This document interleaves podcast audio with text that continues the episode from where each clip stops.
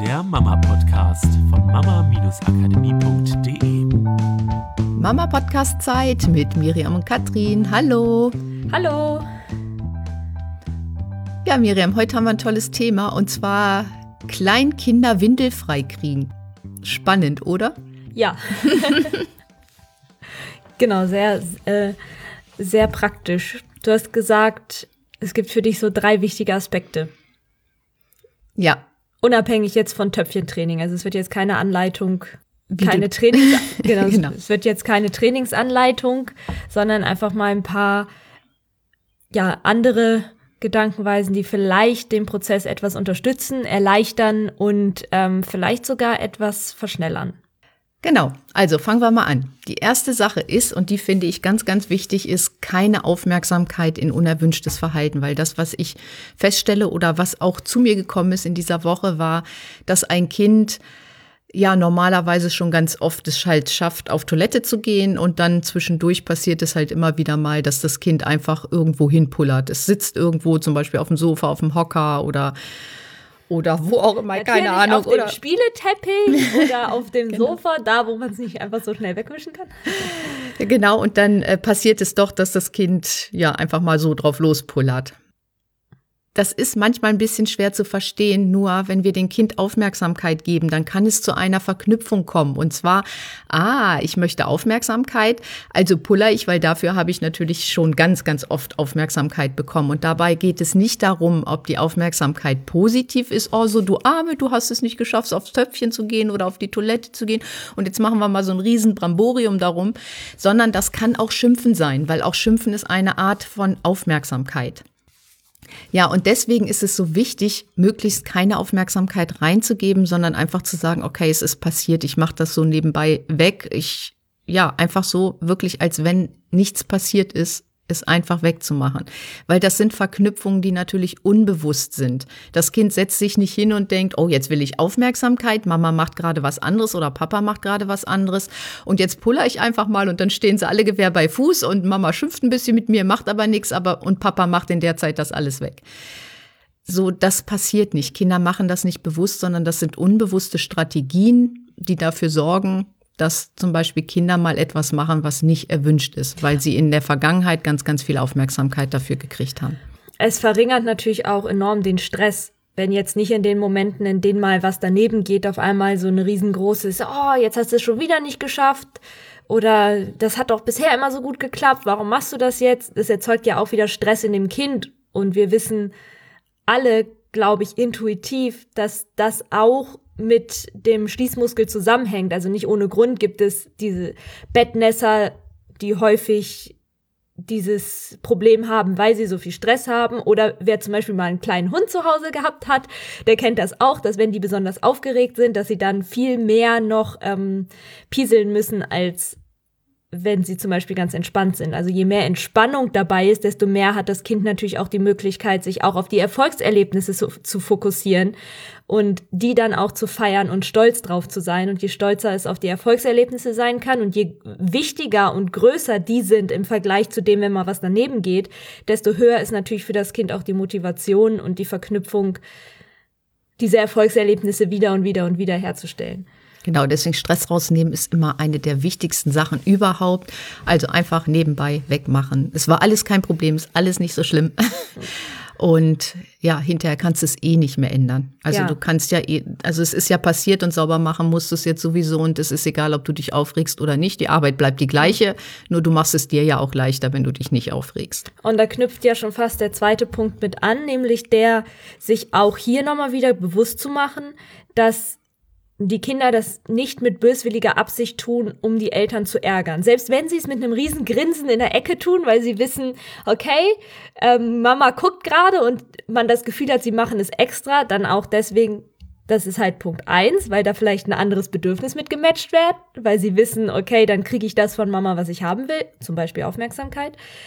Es gibt aber auch viele Momente, in denen es einfach passiert, unbewusst, weil sie die Kontrolle noch nicht haben oder so tief in einem Trance-Zustand sind, dass, ja, dass es einfach so ein, kein Fokus auf die Körpersignale Ja, und wir haben ja einen Podcast dazu gemacht, wie sich die Gehirnwellen der Kinder entwickeln. Und da haben wir das mal so ein bisschen aufgeschlüsselt, dass Kinder gerade bis zum sechsten Lebensjahr in ziemlich tiefen Trancezuständen sind. Und das kann so eine Spieltrance sein oder eine Beobachtungstrance. Sie sehen draußen was und sind so fokussiert auf das, was sie gerade sehen oder das, was sie gerade spielen, dass sie die Körpersignale viel zu spät wahrnehmen und dann passiert es einfach auch mal. Und auch da, das zeigt euch auch wieder, der Stress bringt es halt nicht, sondern den Stress rauszunehmen. Es gibt gute Gründe dafür, das, was dir dann vielleicht auch wieder hilft, in die Entspannung zu gehen. Ich verlinke, glaube ich, mal diesen Podcast hm. mit den Gehirnwellen. Ja. Ich glaube, das ist ganz interessant, ja. Ja, und jetzt noch eine Sache oder eine Idee, die ihr gerne mal ausprobieren könnt. Und wir sind auch auch gespannt. Wir haben jetzt, was das angeht, die Praxiserfahrung noch nicht in dem Alter der Kinder. Und zwar basiert es aber auf einer Annahme von Windelfrei für Babys und Säuglinge. Und zwar gibt es ja auch diese, naja, in Deutschland könnte man es fast Bewegung nennen, in den restlichen Teilen der Welt ist es eigentlich Normalität, dass bereits Kinder im Säuglingsalter schon abgehalten werden, nennt man das. Also so in vielen Teilen der Erde gibt es halt keine Windeln. Da werden einfach keine Windeln benutzt, da werden die Kinder nackt durch die Gegend getragen. Und wenn die Mutter mitkriegt, dass das Kind ein Signal sendet, das kann sowas sein wie Unruhe oder es fängt an zu schreien, also das lernt man relativ schnell, das zu erkennen, was so die Signale sind, dann wird das Kind zum Beispiel irgendwo in der Natur einfach abgehalten und kann dann da sein Geschäft verrichten. Und die Annahme dahinter ist, dass die Kinder von Anfang an schon ein Gefühl dafür haben. Und wir machen das gerade mit unserem Sohn auch. Und es ist echt spannend, wenn man wirklich merkt, dass er vorher, bevor er entweder Pipi machen muss oder auch bevor die Windel komplett voll ist, bestimmte Signale gibt. Und je wacher man für diese Signale wird, desto besser kann man schon vorher anfangen, ihm eine andere Alternative anzubieten, als in die Windel zu machen. Das liegt auch daran, dass Kinder, genauso wie die meisten Tiere, zumindest von denen ich bisher gehört habe, das nicht mögen, ihr eigenes Nest zu beschmutzen oder ihre eigene Mutter oder ihren eigenen Vater zu beschmutzen, sodass sie vorher Signale geben, womit sie irgendwann aufhören, wenn sie halt immer nur in Windeln pullern. Deswegen wird man diese Signale, die man bei einem Säugling wahrnehmen kann, bei einem dreijährigen Kind nicht mehr so wahrnehmen.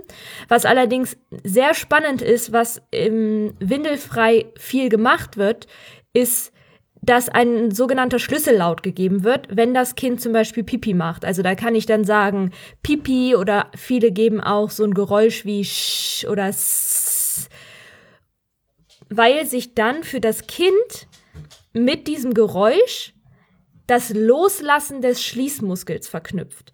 Und das ist mal eine spannende Art, anders über dieses Thema nachzudenken, weil meistens geht es bei dem, okay, das Kind soll trocken werden, gehen die Eltern davon aus, dass das Kind lernen muss, den Schließmuskel zu aktivieren und aktiv einzuhalten.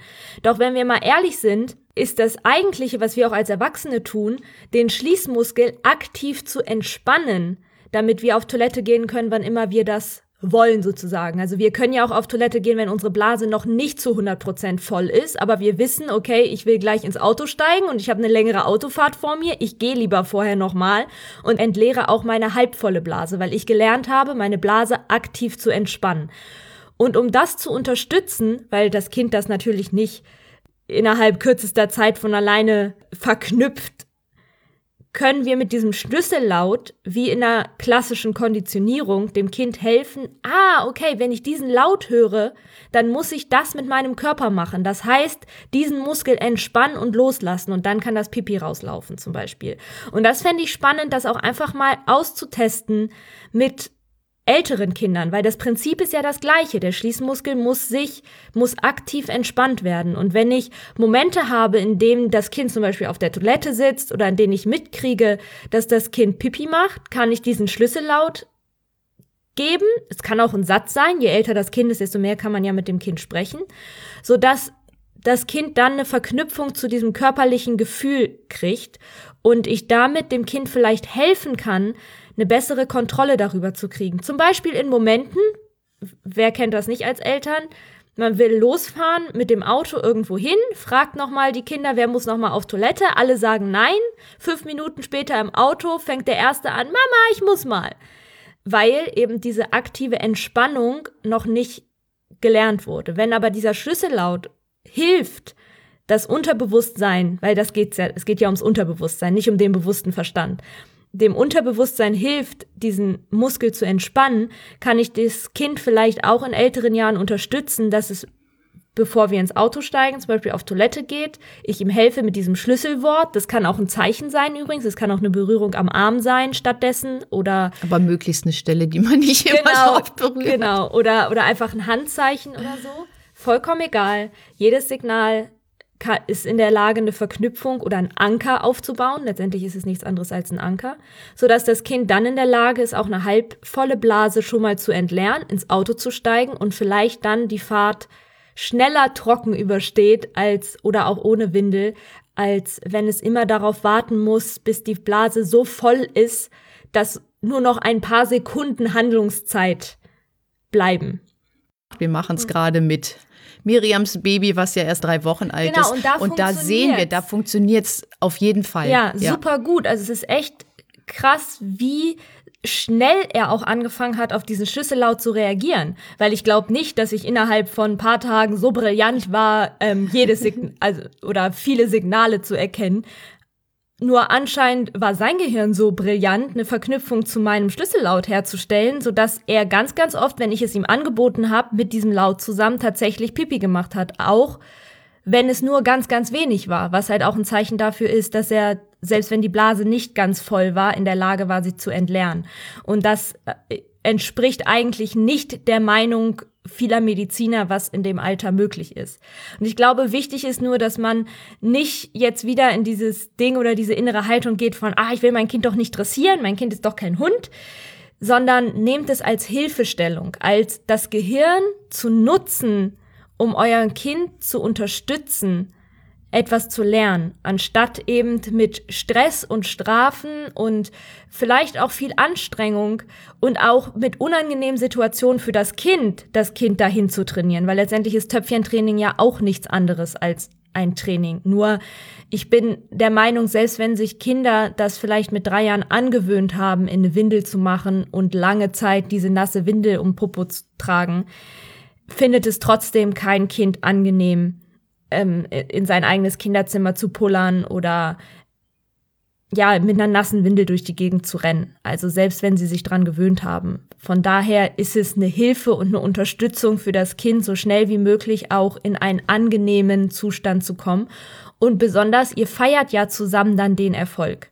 Also ist es doch auch ein tolles Erfolgserlebnis für das Kind, anstatt eben diese Misserfolgserlebnisse zu haben von, oh, jetzt hat es schon wieder nicht funktioniert und Mama meckert. Ja, und einen Punkt habe ich noch und den finde ich auch ganz wichtig. Sieh mehr in deinem Kind, als dein Kind vielleicht selber in sich sieht. Also dein Kind merkt ja selber, wenn es mal nicht funktioniert hat und fühlt sich damit vielleicht auch nicht wohl. Und wenn ihr als Eltern dann immer wieder darüber redet, oh, das Kind macht ständig noch nicht, also ständig noch in die Windel nachts zum Beispiel und tagsüber passiert es halt auch ständig wieder und was machen wir nun?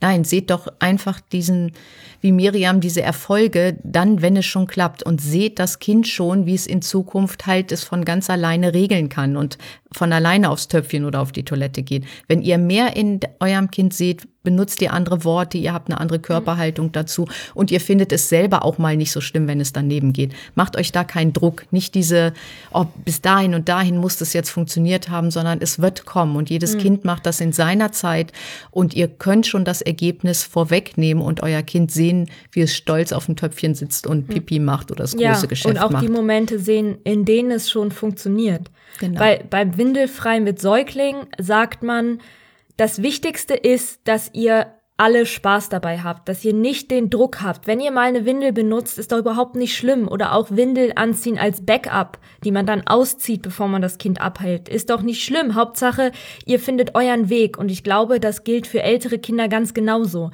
Das heißt nicht so, okay, wenn sie mit acht noch Windeln tragen, ist doch nicht so schlimm, sondern dieses, ja, mal den Ernst daraus nehmen und den Druck besonders daraus nehmen, selbst wenn mal ein Tag vielleicht wieder Windeln getragen werden, dann funktioniert es am nächsten Tag wieder. Es gibt auch, Kinder haben auch manchmal so Phasen, in denen einfach, weiß ich wenn das Kind ein bisschen quengelig ist oder schlecht geschlafen hat, ist es vielleicht wieder mehr in so Trancezuständen, in denen es sich nicht auf die Körpersignale konzentrieren kann oder ist gefühlt nochmal kopfmäßig ein paar Schritte zurück oder einfach, einfach, ja, nicht, nicht da, nicht so präsent, wie es das bräuchte, um das, die Erfolge zu haben, die ihr vielleicht davor die ganzen Wochen hattet. Jedes Erfolgserlebnis wird sich in dem Gehirn deines Kindes einspeichern und wird dort zur Verfügung stehen, auch für die nächsten Male. Und wird dann alle anderen Erfolgserlebnisse immer schneller da sein lassen und die Abstände länger werden lassen, in denen nichts daneben geht, bis es irgendwann vollkommen trocken ist.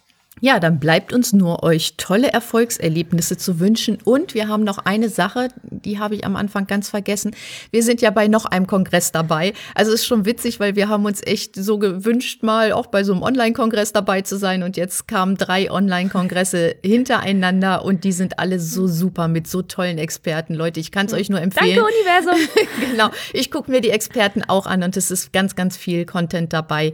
Also es lohnt sich, sich anzumelden und das ist der Familienkongress von Uli und Bernd. Ich verlinke das in den Show Notes und ihr werdet es, ich werde es jetzt nochmal nach oben packen bei Facebook. Da haben wir dann einmal den Entspannungskongress und einmal den Kongress äh, für Familien, also richtig Familienkongress heißt der. Und meldet euch da mhm. ruhig an. Es sind wirklich tolle Experten dabei, auch Persönlichkeitsentwickler. Es ist der mhm. Oberhammer bei ja. allen drei Kongressen. Ist halt so cool. Wir dürfen bei dem Familienkongress halt mit Leuten dort äh, teilnehmen, wie Gerald Hüther, der dann ein Interview dabei hat, oder Marc Plätzer, bei dem wir ja unsere Ausbildung gemacht haben und einfach richtig coole Leute.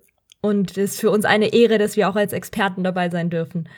Ja, also meldet euch an, ihr könnt die Videos kostenlos sehen und das ist total cool und wir wünschen euch eine tolle Woche mit tollen Erfolgserlebnissen mit euren Kindern. Ja, bis dann, bis, bis nächste dann. Woche. Tschüss. Tschüss. Das war der Mama Podcast. Der Podcast, der Familien zusammenwachsen lässt. Mehr zu uns unter mama-akademie.de.